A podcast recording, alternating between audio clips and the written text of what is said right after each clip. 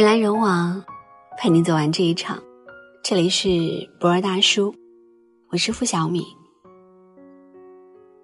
人这一生大约会遇上两千九百二十万人，但每个人身边的位置其实是有限的。合则来，且喜高山流水，得意知音；不合则去，好聚好散，不必太过介怀。有一句古话：“君子之交淡如水。”真正的君子看重的不是奉承，所以巴结无用；真正的朋友看重的不是名利，所以无关地位。只需要做好自己，冥冥中自有缘分。当两颗心相交的那一刻，身份的隔阂便都成了春日消融的冰雪，随江河而去。高山流水，幸遇知音。年末三十，俞伯牙已经是一位举世闻名的情诗，百般求见，却被他拒之门外。当他在山上鼓琴时，一个樵夫站在旁边听琴，旁边的童仆得意洋洋地说：“这可是大名鼎鼎的伯牙先生。”樵夫并没有因为伯牙的名声而露出谄媚之色，反而沉醉在琴声里，高兴地说。弹得真好啊！我仿佛看见了一座巍峨的大山。伯牙不动声色，转念想着流水。樵夫感慨：“我好像看到了流水汤汤而去。”这时，伯牙却请起身，拉着樵夫的手，惊喜地说：“您才是我真正的知音。”这个樵夫便是钟子期。子期死后，伯牙终身不再弹琴。让人舒服的友情，始终是离开利益关系的交契。两个平等的人相互信任、彼此坦诚，是我能想到的最好的相处。如果有一段友谊需要你小心翼翼的维护，是否也会觉得疲惫不已？如果有一段感情需要你唯唯诺诺的应承，是否也会觉得精疲力尽？单方面付出，总有一天会山洪爆发。与其撕破脸皮，不如及时放手。哲学家马克思说得好：“奉承并不能得到友谊，只能用忠实去巩固它。何必攀明月？明月自相随。真正舒服的关系，无关讨好，相处不累。有时候分开不是因为矛盾，只是三观不同，追求各异。还记得割席绝交的故事吗？”那天，一辆华贵的马车从书院门前经过，管宁专注于读书，华歆却忍不住跑出去门看。回来时，管宁将两人同坐的席子分开，淡淡的说：“从今天起，我们不再是朋友。”华歆先是诧异，后来便释然了。当自己向达官显贵投去羡慕的目光时，对方早知自己有意意试图，他并没有强求和挽留，而是尊重对方的选择，彼此心照不宣。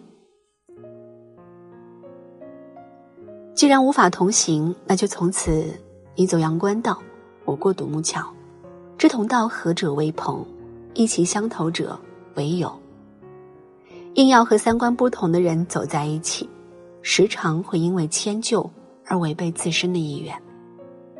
或是身处人群，又不愿随波逐流，越来越感到孤独，每场喧嚣都是折磨。与其逢场作戏，勉强维持这段双方都不舒服的关系，不如果断离开。有道是三观不同不必强融，遇到了便只当萍水相逢，做泛泛之交，无需为难自己。把身边的位置留给懂的人，才是明智的选择。文学家梭罗在《瓦尔登湖》里写道：“我们生活的太拥挤，因此我觉得我们缺乏彼此尊重。关系再好，若是相处起来没了边界，便会不可避免的相互干扰。言语之间不知尊重，也会渐渐产生隔阂。”读者李芳曾经在公司认识了一个朋友，两人住得近，经常一起上下班。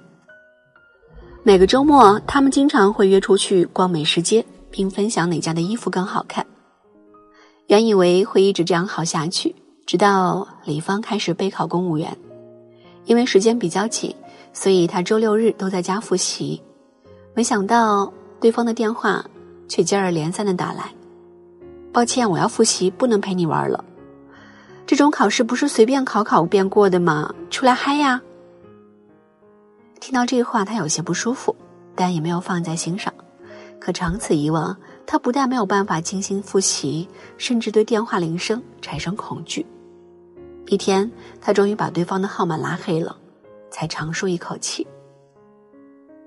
最能解渴的，莫若一杯水；最舒服的关系，莫过于淡而不腻。活得通透的人都明白这一点，恰到好处的把握分寸。出于善意的保持距离，这种分寸感并不是冷漠傲慢，而是不越界。月盈则亏，水满则溢，不侵犯他人的边界，同时呢，保住自己的底线，才是尊重他人，也是尊重自己。很喜欢一句话：“隔天涯之遥而不生疏，居咫尺之地而不狭腻。”费力的感情。不必勉强，心灵的交契，无需多言。人与人之间的相处，始于性格，久于舒服。人来人往，陪你走完这一场。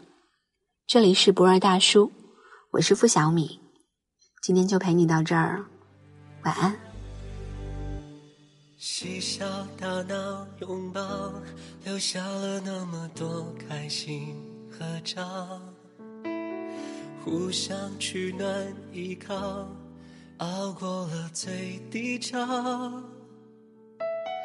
一起生活，也一起埋怨过，走过最好与最糟。我在心里想的不用说明，你知道。晨昏日夜颠倒，这房子突然没从前热闹。散落一地微笑，没有人去打扫。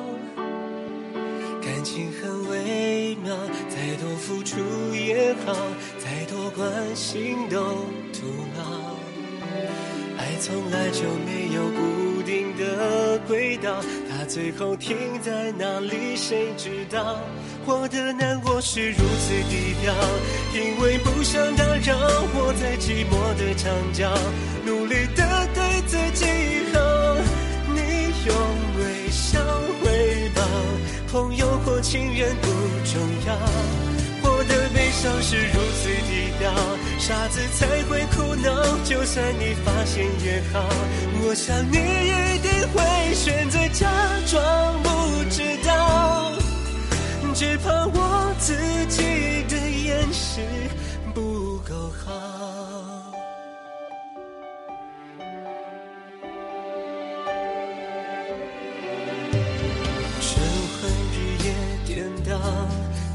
子突然没从前热闹。散落一地微笑，没有人去打扫。感情很微妙，再多付出也好，再多关心都徒劳。爱从来就没有固定的轨道，它最后停在哪里，谁知道？我的难过是如此低调，因为不想打扰。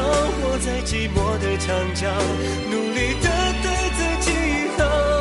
你用微笑回报，朋友或情人不重要。我的悲伤是如此低调，傻子才会哭闹。就算你发现也好，我想你一定会选择假装不知道。